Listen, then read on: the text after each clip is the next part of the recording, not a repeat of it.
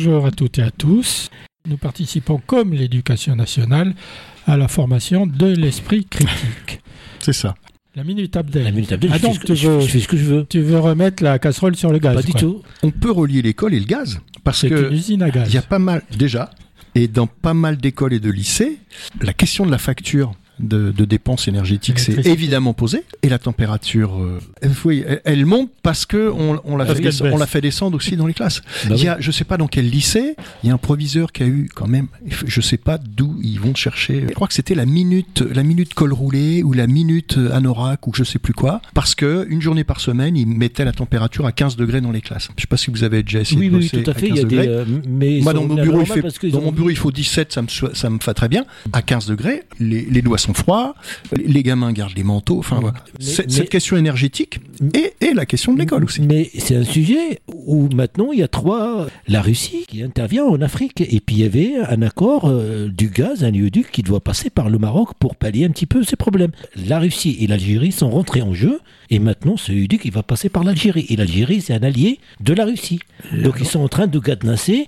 C'est un que- gros, c'est un gros producteur de gaz, l'Algérie. hein. Oui, depuis non, longtemps, non, mais hein. en plus, il sont léoduc de donc, Nigeria, euh, de l'Afrique centrale et le Sud, il va passer, normalement, il devrait passer par le, par le Maroc. Comme le Maroc, c'est un allié des États-Unis et d'Europe, Wagner et le, le pouvoir algérien et la Russie, ben, ils sont mis d'accord, ben, ils passent plus au Maroc, ils passent en Algérie Ouais, mais, pour contrôler complètement l'alimentation du gaz en Europe. mais le- Et ça, c'est une information qu'on n'aborde pas pour l'instant, mais ça va surgir après par rapport. Techniquement, c'est beaucoup plus facile de faire passer par l'Algérie. Déjà parce que les gisements algériens sont euh, très abondants et sont présents. T'as pas de frontière à traverser. Tous les terminaux sont déjà sur la côte algérienne Mhm. et toutes les canalisations euh, sous-marines sont déjà en place. Mais- et mais- elles arrivent de Marseille, notamment, euh, du côté de Fos-sur-Mer, du côté de l'étang de Berre. Mais- Tout est installé. Mais même, Donc, mais- ça peut être l'argument, tu vois, de. Mais ça passe plus. Avant, ça passait euh, le, gaz qui passe d'Algérie, il passe par le Maroc. Et Ah, puis, Pas pour venir en France. non, non, si, c'est pour venir en Europe. Il peut venir en France. Non, non, il passe. Non, non, il, a- il allait. Enfin, il y en avait peut-être au Maroc, mais c'était Si, surtout. mais il passe plus sur les ports vu- algériens. Vu, la maîtrise de, vu le problème qui est entre l'Algérie et le Maroc, déjà d'une part, et d'autre part, ben, il y a l'enjeu de cette puissance. Est-ce que l'Europe, par exemple, doit faire attention que ça soit encerclé? Ben, L'Europe, elle doit faire attention à tout, euh, au pétrole d'abord, mais on sait bien que comme on a fixé prix limite euh, du baril pour euh, coincer la Russie, ça s'est mis en place. L'Europe va décider de nouvelles sanctions contre la Russie. La Russie continue à fournir du gaz. Les États-Unis, avec euh, la fracture euh, hydraulique, euh, nous fournissent du gaz par méthanier, donc il nous faut des terminaux.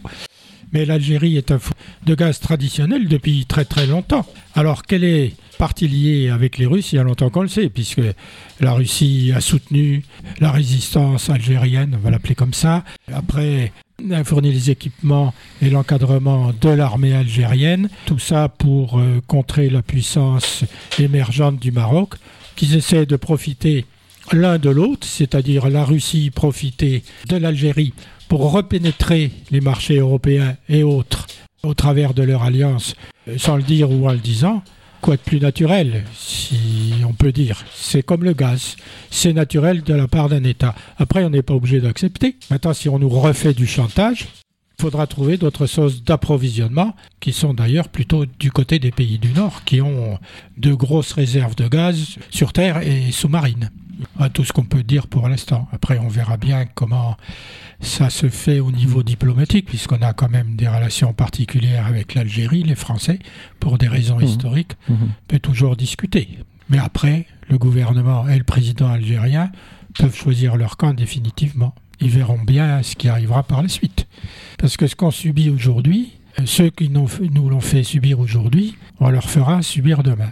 À moins que qu'on veuille réorganiser le monde et les institutions internationales pour donner plus de place au Sud dans la représentation dans les institutions internationales, c'est-à-dire arrêter la logique de ce qui a été fait après la guerre pour trouver une nouvelle logique, de nouveaux accords, de nouvelles relations internationales et signer de nouveaux, euh, de nouveaux engagements politiques, économiques.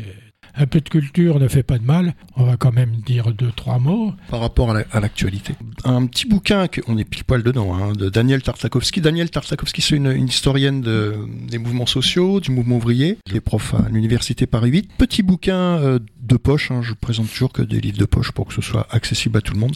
Petit bouquin qui s'intitule Le pouvoir est dans la rue, crise politique et manifestation en France 19e, 20e. C'est passionnant, passionnant parce qu'elle fait une analyse des. Euh, alors déjà, elle, elle, elle, elle, propose une typologie des manifestations entre manifestations, pétitions, manifestations, processions, etc. Enfin, je vous laisse découvrir un petit peu son sa typologie euh, dans ce livre. Elle repasse un petit peu en revue les grands moments des manifestations. Elle commence déjà à un moment où ce, droit n'existe pas. Il n'y a pas de liberté de manifester, ça n'existe pas dans le droit français.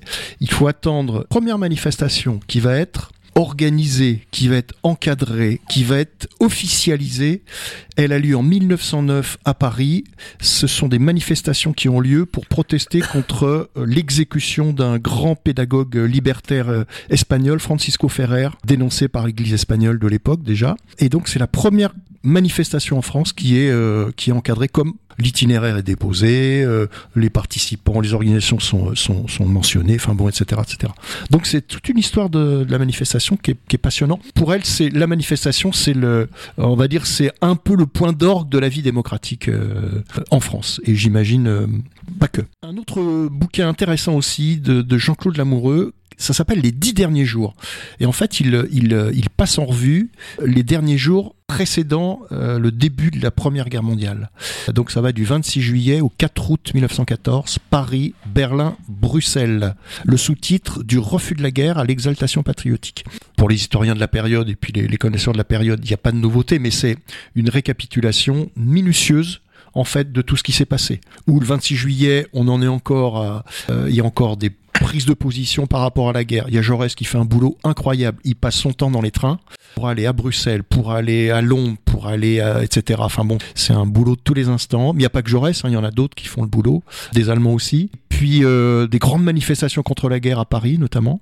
Et puis le 1er août, euh, Jaurès assassiné le 31. Le 1er août, euh, c'est cuit. Tout le monde se couche. Parti socialiste, la CGT, même chose côté allemand. Alors il y a quelques partis socialistes qui résistent. Il y a le Parti socialiste russe, il y a le Parti socialiste serbe et il y a des Suisses et quelques socialistes italiens. Tous les autres partis se plient devant euh, les déclarations de guerre et très rapidement d'ailleurs, ils font pas que ça, très rapidement d'ailleurs, ils vont intégrer les gouvernements. Jules Gued, le socialiste français, euh, euh, fondateur du Parti ouvrier français, va devenir ministre, ainsi que Marcel Samba. Comment en fait on passe d'un espoir de paix euh, c'était un petit peu la politique de la deuxième internationale pendant, pendant des années, depuis sa, sa création en 1889, à un conflit européen généralisé avec le bilan qu'on sait, 10 millions de morts. Historienne encore, excusez, hein, s'appelle Anne Morelli, elle est prof à l'université libre de, Bruxelles. Alors libre, c'est vraiment libre, hein, c'est pas nous ici on appelle école libre les écoles religieuses, pas du tout. Une école libre. Elle, elle enseigne la critique historique, on en parlait tout à l'heure. Et son petit bouquin s'appelle Principes élémentaires de propagande de guerre, utilisable en cas de guerre froide, chaude ou tiède. Euh, les principes sont les suivants. Premier principe, et ça s'adresse à tout le monde, je précise. Premier principe, nous ne voulons pas la guerre. Deuxième principe, le camp adverse est seul responsable de la guerre. Troisième principe, le chef du camp adverse a le visage du diable. Quatrième principe, c'est une cause noble que nous défendons et non des intérêts particuliers. Cinquième principe, l'ennemi provoque sciemment des atrocités. Si nous commettons des bavures, c'est involontairement. Sixième principe, l'ennemi utilise des armes non autorisées. Septième principe, nous subissons très peu de pertes. Les pertes de l'ennemi sont énormes. Huitième principe, les artistes et intellectuels soutiennent notre cause. Neuvième principe, notre cause a un caractère sacré. Dixième principe, ceux qui mettent en doute notre propagande sont des traîtres. Et elle s'est inspirée notamment des travaux de Lord Ponsonby, donc qui avait euh, beaucoup travaillé sur les, questions de propagande. Alors je précise que le bouquin, il, il date pas d'aujourd'hui et, de la guerre, hein. il date de 2001. Donc ça veut dire qu'il a plus de 20 ans. Et donc elle avait essayé de, faire un, petit peu le tour à travers différents exemples de, de guerre, de conflits, de faire le tour un petit peu de ce qui ressortait comme, euh, on va dire, grande, grande ligne de, de la propagande de guerre. C'est pas spécialement intéressé à un État plus qu'un autre. Elle a navigué un petit peu dans les, euh, différents États, les différentes chancellerie euh, et état-major euh, européen. Donc Anne Morelli, ça s'appelle Principe élémentaire de propagande de guerre. Jean-Claude Lamoureux, les dix derniers jours, juste avant le déclenchement de la Première Guerre mondiale. Comme, comment une guerre se met en place et comment on la d'une certaine manière, on la laisse se mettre en place. Et puis, euh, Daniel Tartakovsky, donc Le pouvoir est dans la rue, crise politique et manifestation en France, 19e, 20e siècle, c'est chez Flammarion. Thierry vous sort toujours des, des bouquins d'actualité. Moi, je regarde plus vers des écrits qui, existe déjà depuis quelque temps, partant du Des principe. classiques. Non, classique, ça veut rien dire. Partant du principe que le présent et l'avenir se bâtissent sur le passé. Pierre Loti, il n'habite pas à Tours, enfin, d'autant plus qu'il est mort. Donc, ça vous pousse un peu à, voyager dans votre propre pays que d'aller voir euh, où vivaient ces gens-là. Pierre Loti, euh, c'est le centenaire de sa mort. Il est né à Rochefort et sa ville natale a décidé de faire de l'année 2023 l'année Pierre Loti. Mm. Cette corderie royale étant bien entendu l'endroit où la marine royale fabriquait toutes les cordes de ses bateaux. Cette exposition fait partie de nombreux événements proposés à cette, occasion. Loti, je vous le rappelle, était un marin au long cours, donc c'est, il est à la fois épris d'aventure, d'exotisme, de mondanité, et il fut longtemps à la recherche d'un engagement spirituel, pour ne dire que des banalités. Il faut aller au-delà avec lui. Il est né à Rochefort en 1850, il s'appelait Louis-Marie Julien Viau, dit Pierre Loti, et il a commencé à voyager grâce à son métier d'officier de marine. Il publie son premier livre, Asiadé, sans nom d'auteur, en 1879. Ce roman est largement autobiographique, mais il n'a aucun succès. Le succès arrive avec le mariage de Loti. Le roman le fait connaître sous son nouveau patronyme, donc Loti. L'histoire raconte d'ailleurs que ce surnom lui fit donner lors de son séjour à Tahiti en 1872 par la reine Pomaré. Elle l'appelait Julien Viau Roti, mot qui désigne la fleur de laurier rose en tahitien, transformée bien évidemment en Loti. Il alterne des missions lointaines avec ses séjours à Rochefort où il trompe l'ennui en décorant sa maison. Alors sa maison, si vous êtes à Rochefort, faut absolument ah, visiter sa région. Ah oui, oui.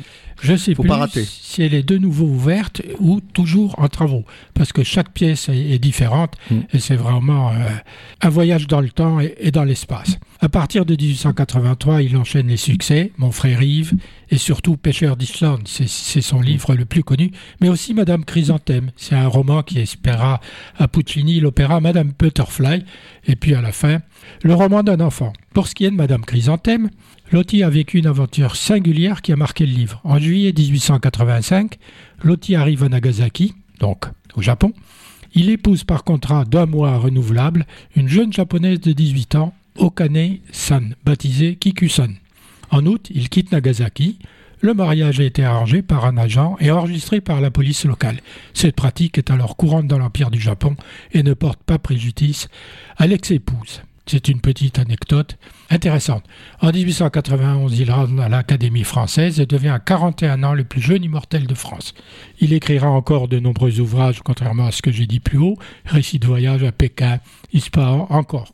C'est à Hendaye qu'il meurt en 1922, après des funérailles nationales, s'il vous plaît. Il sera inhumé sur l'île d'Oléron. Je vous suggérerais plutôt de lire Madame euh, Chrysanthème que Pêcheur d'Islande, mais bien évidemment, c'est un avis totalement personnel. Autre euh, chose à voir, une exposition d'un peintre qui s'appelle David Hockney. Il est né en 1937 à Bradford au Royaume-Uni. C'est un peintre, portraitiste et paysagiste, dessinateur, graveur, décorateur, photographe surtout, et théoricien de l'art britannique. Il vit et travaille depuis 2019 dans le pays d'Auge. Il est exposé actuellement au, musée Granet à Aix-en-Provence. Il y a 110 œuvres. Ce sont des prêts de la Tate Gallery à Londres, parmi lesquelles piscine de Los Angeles. Il a beaucoup fait de toiles sur les piscines de, Los Angeles. Portrait double, My Parents et son miroir, In the Studio, toile de 7 mètres où il figure au milieu de ses œuvres anciennes et récentes. C'est une curiosité. Le plus connu, c'est Splash. Splash, qui porte bien son nom. Hein.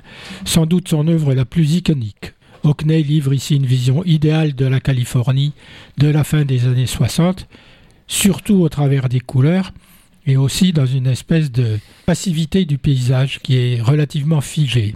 L'image s'inspire d'une publicité vue dans un magazine consacré aux piscines, d'une grande rigueur géométrique que seul le splash vient troubler. L'image confine à l'abstraction. Le plongeoir jaune du premier plan donne toutefois l'idée de profondeur. Le tableau est bordé d'un cadre clair à la manière d'un Polaroid, toujours cette, ce retour à la photographie, que l'artiste commence alors à utiliser. Hockney approfondit sa réflexion sur la perspective classique et les moyens de s'en affranchir. Il intègre au début de l'année 80 une curiosité qui n'est que sa curiosité à lui, la perspective inversée, dans des paysages enveloppants. Le point de fuite est derrière un spectateur. D'habitude, euh, il est devant le spectateur et tout le tableau converge vers lui. C'est-à-dire que votre regard n'est pas inspiré par le tableau, le tableau vous saute à la figure. S'inspirant des rouleaux de la peinture chinoise, l'artiste recrée les impressions successives d'un spectateur en mouvement. Pour mémoire, le 15 novembre 2018, une toile de l'artiste qui s'appelle Portrait of an Artist a été adjugée 90,3 millions de dollars lors d'une vente aux enchères chez Christie's à New York, ce qui devient le record d'enchères pour un artiste vivant en détrônant Jeff Koons. C'est pas plus mal. L'art moderne atteint des, records euh, d'enchères. Il suffit d'aller à la FIAC pour voir euh, ce qui s'y passe. Et quand on fait la comparaison entre les prix des toiles euh, classiques et les prix de, de l'art moderne, on est quand même surpris de la différence. Euh, il y a un business incroyable qui, en fait qui déconnecte complètement le, la, même la valeur esthétique d'une œuvre avec euh, avec son prix. Tu faisais référence à Jeff Koons, enfin bon, c'est, je sais pas si on peut ranger ce mec dans un dans le cadre de l'artiste, mais il n'y a pas de valeur à, une œuvre d'art. Exactement, non mais complètement, que le prix qu'on en donne. Exactement. Le problème, c'est qu'il y a beaucoup de collectionneurs d'art qui spéculent sur l'art moderne et qui font grimper les prix on arrive à, ranger des, productions dans, une, dans, la, dans les catégories artistiques. Des fois, c'est un peu, c'est un peu surprenant, mais c'est lié à ce que tu, à ce que tu expliques, la spéculation. J'aime bien Vermeer, mais j'aime bien aussi euh, Flash. Ah, ah oui, oui, Hockney, oui, rien à voir. Ah oui, complètement. Non, mais Hockney, enfin, je pense qu'on peut, on peut le. Après, Jeff Koons, enfin bon, c'est. En 1980, un débutant touchait 2,3 SMIC ce qui quand même était important, une position sociale importante.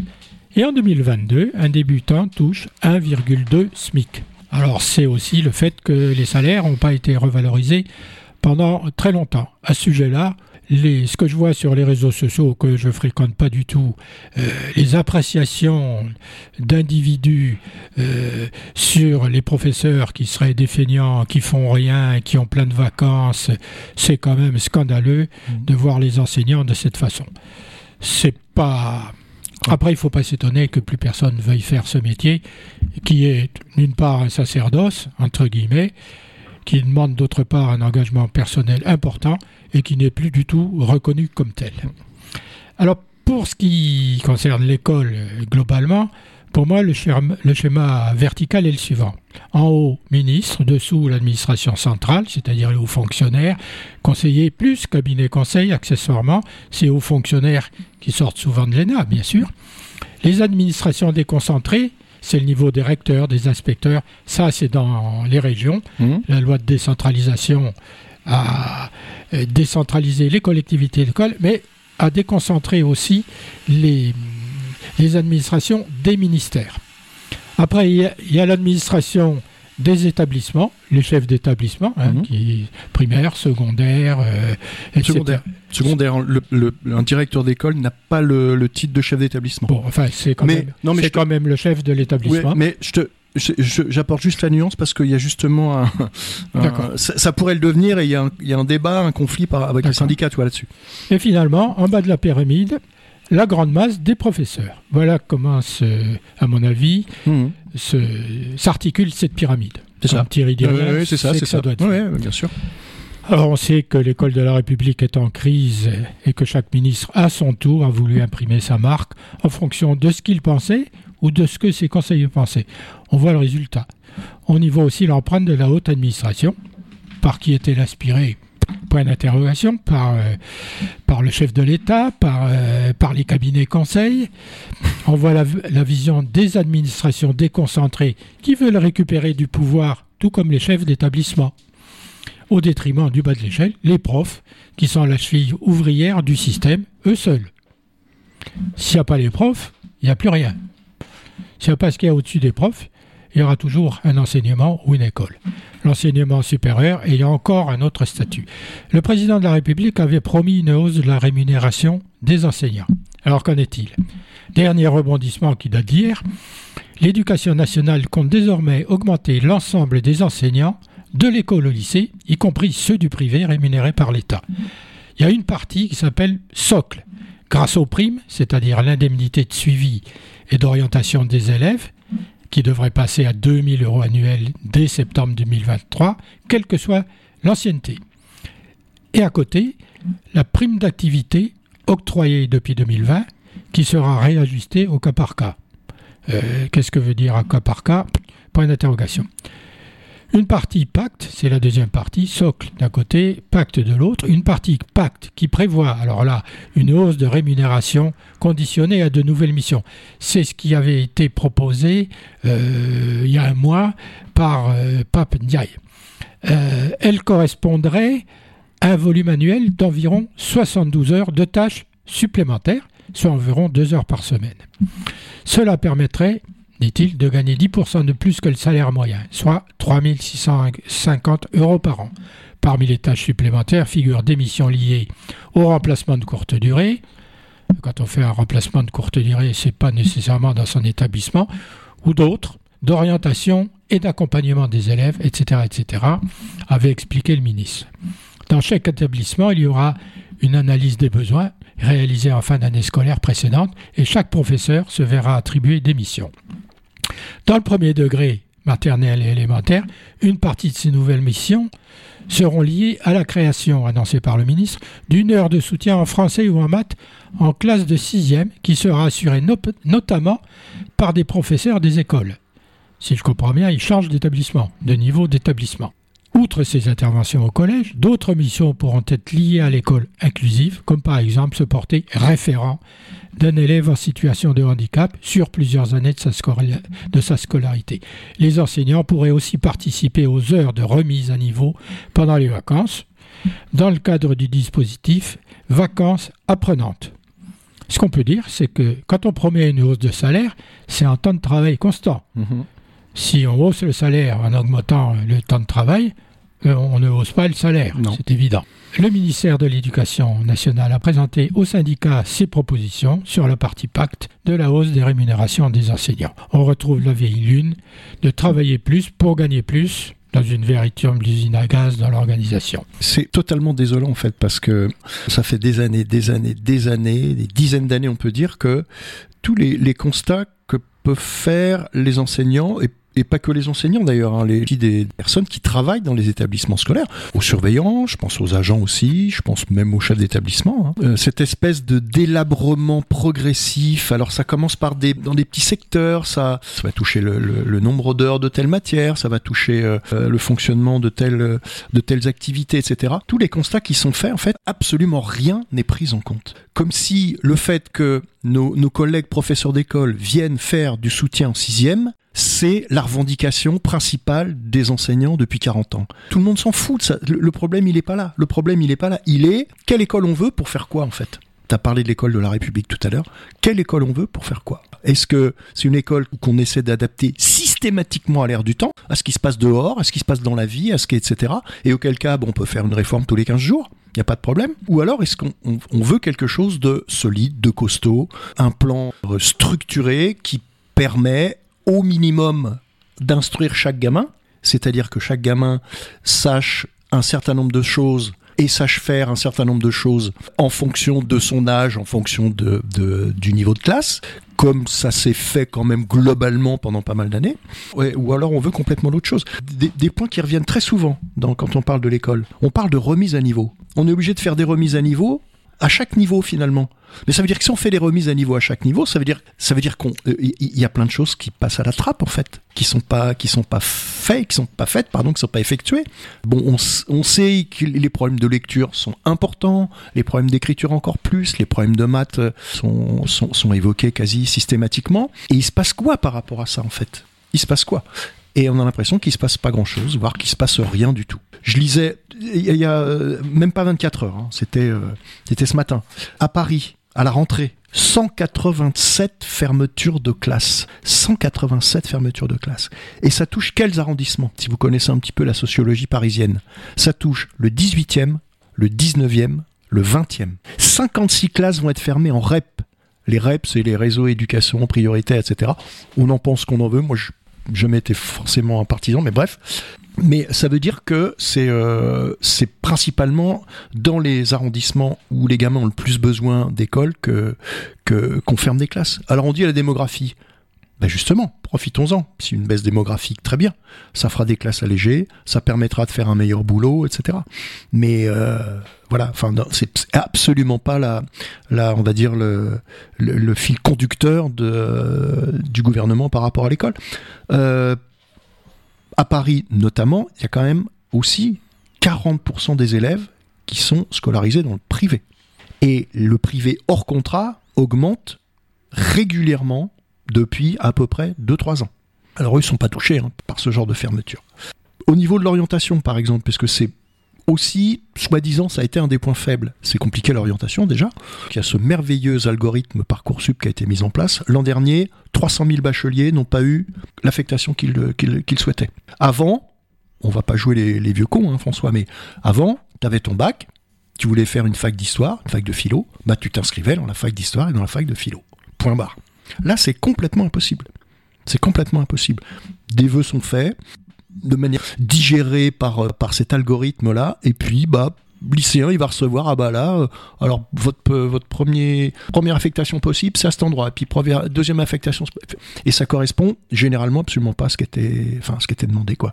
Et c'est toujours assez compliqué de savoir, mais finalement, pourquoi, pourquoi ça n'a pas, enfin bref, quoi, c'est, c'est aussi un système qui est assez hallucinant, qui pendant un moment euh, avait été euh, éventuellement sur la aurait dû être mis sur la touche, mais manifestement euh, ça l'est pas. Et parmi les propositions qui sont faites, il y en a un paquet, c'est aussi à peu près quasiment le même pourcentage, 40% de formations dans les écoles privées qui sont proposées, qui sont allées sur Parcoursup. C'est-à-dire que là, le, la République fait le boulot d'officine privée nous on parle encore, on essaie de se gargariser avec l'école laïque gratuite obligatoire. Bon, complètement désolant. Je crois que le, but, en fait, c'est d'en finir avec cette école. Je crois que objectivement, je vois pas d'autres euh, motivations qui pourraient guider euh, l'ensemble de la politique. Je vois, vois, que celle-là. En finir avec cette école. On est assez atypique en Europe quand même, hein, voire dans le monde, d'avoir cette école là, euh, bon, conserve encore un petit peu quelques principes hérités des Lumières, euh, une espèce de d'ovni quoi. Bon, euh, bon c'est gravissime parce que parce que les dégâts on les voit déjà, on les voit déjà en termes de capacité des, gamins, en termes d'apprentissage, euh, malgré leur bonne volonté, malgré le boulot que peuvent faire des profs dans des conditions qui sont parfois un peu compliquées. Et mais après voilà, il y a, y a, des murs auxquels on se heurte qui, qui bloquent le boulot.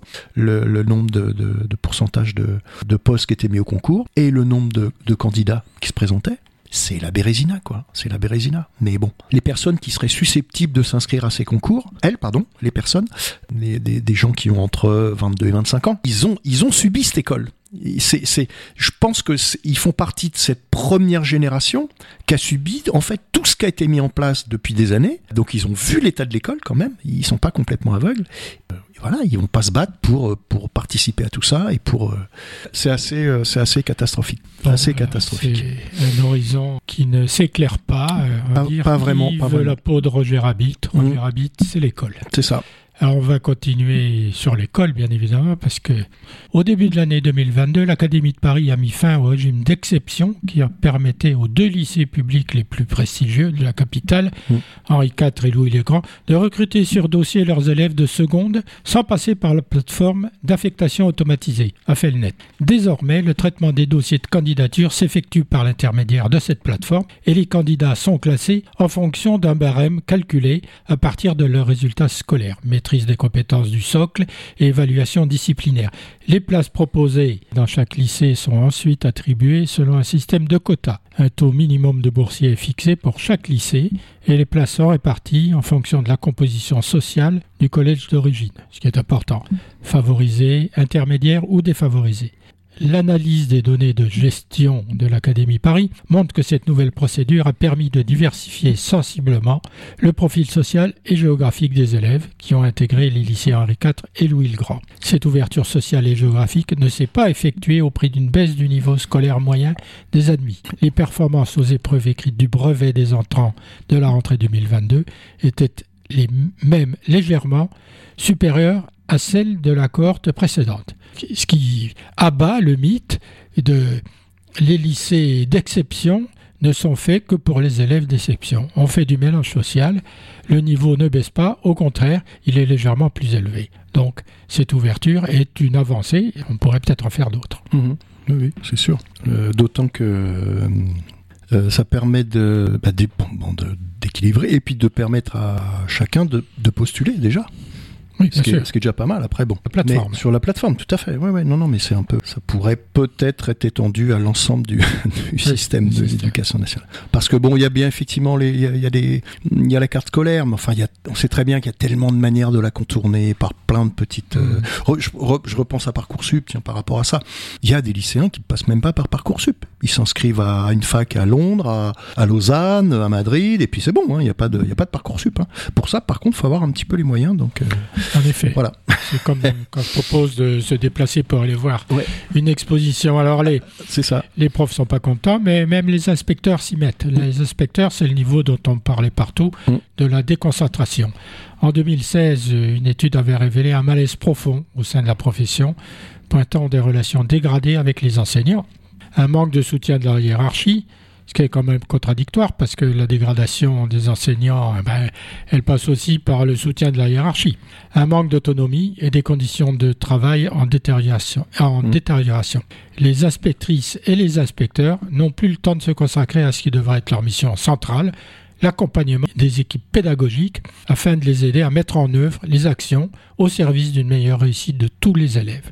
Des injonctions du ministère seraient aveuglément suivies par la hiérarchie intermédiaire des recteurs et des DASEN, qui veut dire directeur de l'administration. euh, directeur, c'est le, le- le- les DAZEN, c'est la nouvelle appellation des inspecteurs d'académie. ces inspecteurs qui inspectent euh, les professeurs et qui les notent d'ailleurs. En fait, de la verticalité hein, de, du Mhm. pouvoir dans l'éducation nationale. Euh, ça fait, euh, allez, 4-5 ans que c'est le seul moyen de communication dans l'éducation nationale. Tous les chefs d'établissement s'en plaignent. Pendant le Covid, par exemple, ils recevaient le dimanche soir la nouvelle mouture pour organiser le collège le lundi matin. Ce qui est impossible à faire. Alors ils ont, sûr. ils ont fait remonter, bien sûr, ils ont des organisations, les chefs, ils ont fait remonter en disant mais c'est- pas possible là. Rappelez-vous quand euh, Blanquer envoyait ça d'Ibiza par exemple, et il n'y a pas de débat, il n'y a même pas de discussion. Et ce qui est remonté, ils savent même pas ce que ça devient en fait, ni où ça va. Donc c'est une catastrophe. Et les inspecteurs que tu évoquais, euh, ils croulent sous les tâches administratives. Euh, leur, leur boulot principal, le cœur de leur boulot, qui est effectivement l'accompagnement dont tu viens de parler, on va dire que globalement, à partir de, de mars, quasiment plus aucun inspecteur n'avait le temps d'aller d'aller voir des, des profs. quoi. C'était exceptionnel. Je parle de profs installés, pas des, pas des, des stagiaires. hein. Alors, Euh, il ne faut pas non parce plus que, que les inspecteurs soient les censeurs systématiquement des profs tout à fait, au profit de leur académie. tout à fait. Et ça, ça, ça fait un petit moment que ça gronde quand même, justement, Mhm. parce que euh, ce qui les intéresse en premier lieu, c'est de, de travailler avec les, avec les enseignants. Euh, donc euh, là, effectivement, là, c'est euh, bon, c'est beaucoup de paperasse, euh, puis ils ont l'impression d'être un peu euh, une sorte de courroie de transmission, ce qu'ils sont, cela dit. Hein, faut pas non plus, euh, mais euh, là, on va dire sans trop le droit à la parole quand même. Il y a une boîte qui s'appelle Galileo Global Education qui propose des formations light, qui démarche des étudiants clients, du coup qui précarise les profs et qui est leader de l'enseignement privé mondial, passant des centaines de millions, Mhm. fier de son impact sur nos sociétés. C'est ce qu'ils disent. Mhm. Alors, euh, on peut se demander quel impact ils ont sur la société, Mhm. quel but ils poursuivent, comment ils forment euh, leurs élèves et qu'est-ce qu'ils leur mettent dans la tête. L'État laisse faire. Cours Florent, Penningen ou Paris School of Business. 46% des parts de l'école de commerce de Lyon, Mhm. école des arts britanniques de Robin Williams, fac de médecine au Costa Rica. 200 000 étudiants, dont la moitié en France. Voilà ce qu'ils achètent. Le nombre d'étudiants qu'ils ont pour l'instant. 5 à 10 achats, rachats pardon, d'écoles chaque année. Qui finance On ne sait pas. Avec justement quelle tendance philosophico-économique de fond, moi j'appelle ça philosophico-économique, mais quel est le fond de leur formation? Dans une école supérieure de commerce, on sait quel est le fond de la formation. Ils éduquent, entre guillemets, leurs étudiants, et pour aller où? Mais là, c'est l'opacité, puis c'est le business, c'est le business. Et je pense que plus plus le- les écoles euh, nationales, euh, là où elles existent, euh, verront leur, euh, leur euh, leur système et leurs conditions d'enseignement se dégrader, plus ces, ces, ces boîtes vont, vont proliférer. C'est évident, c'est évident. Ah, Jusqu'à un certain point, puisque c'est quand même des boîtes qui c'est euh, qui coûtent cher. Hein. Donc peut-être quand ils auront fait le tour de tous les enfants de la bourgeoisie, bah voilà quoi. Et- mais mais c'est dramatique parce que l'école elle est pour tous. Elle est pour tous. Ça renforce le, fossé qui, euh, qui est en train de se mettre en place. Et, là, on, est vraiment. Avant, on en parlait. Hein. Euh, si euh, telle chose est mise en place, on, aura une école à deux vitesses. Mais là, on est dedans. Elle existe cette école à deux vitesses. C'est plus, c'est plus une crainte pour l'avenir. On est vraiment dans ce, système-là. C'est plus une école républicaine. Le bien commun là-dedans, on voit pas trop où il est. L'intérêt général encore moins. Donc, finalement, vu l'évolution économique, ça peut peut-être correspondre aux, prochains besoins économiques, c'est-à-dire il n'y a pas forcément besoin de gens éduqués, instruits surtout, surtout instruits. On parle souvent de l'esprit critique euh, dans notre émission, euh, il n'y aura pas besoin d'esprit critique. Faudra juste, faudra savoir faire des choses en fait savoir faire des choses. D'où la mise en place du, du livret de compétences depuis, depuis la loi Fillon. Après, le contenu, les connaissances, le, regard critique, la culture, euh, ça, ce sera accessoire. Ou alors ce sera réservé à ceux qui, à ceux qui peuvent ou ceux qui ont les moyens des professeurs qui vont arriver à la retraite, donc dans la réforme des retraites, les professeurs des écoles témoignent de la difficulté de travailler avec de jeunes élèves jusqu'à 64 ans.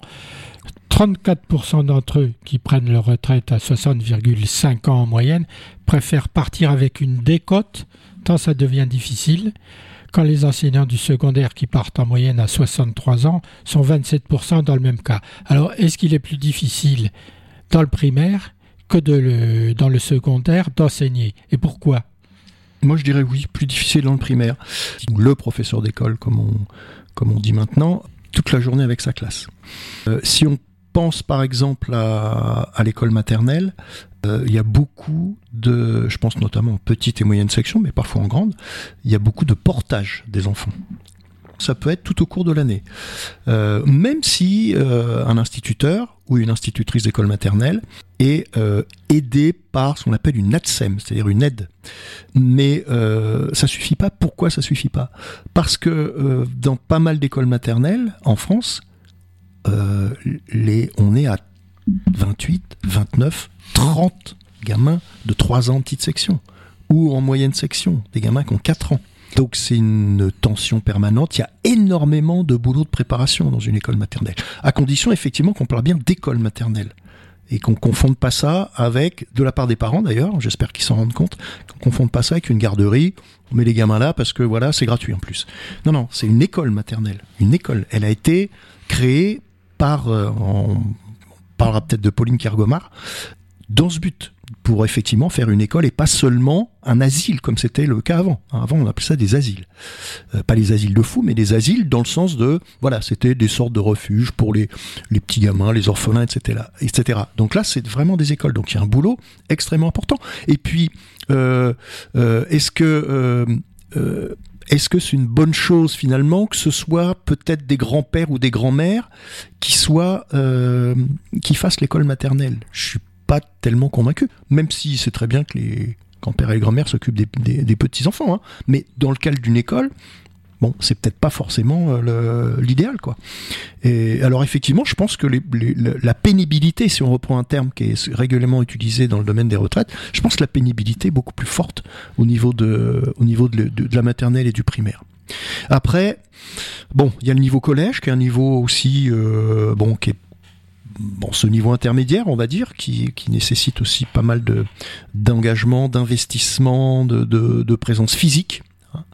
Alors ça allait peut-être un peu moins au lycée. Après, au lycée, il y a aussi beaucoup plus de, euh, comment dire, y a, bah, je pense à la préparation du bac quand même, qui est, aussi quelque chose qui est extrêmement prenant pour les collègues. Enfin bon, il y a différents niveaux, on va dire, de, charge en fait. Euh, mais c'est sûr que la maternelle et le primaire sont, à mon sens, hein, après, euh, sont plus de pénibilité entre guillemets que le secondaire, à mon avis. Merci Thierry, je crois qu'on a fait, on a traité pas mal de sujets. On continuera quand même euh, la semaine prochaine en parlant des propositions de Jean-François Simon-Poli, qui est docteur en sciences du langage et qui aborde le sujet de l'école et apporte son éclairage sur les évolutions de fond et de forme. Donc la scolarisation à deux ans, la scolarisation à trois ans, est-ce que lui il appelle l'école des petits. des petits. Merci de nous avoir suivis. On vous souhaite une bonne soirée. Et puis à la semaine prochaine.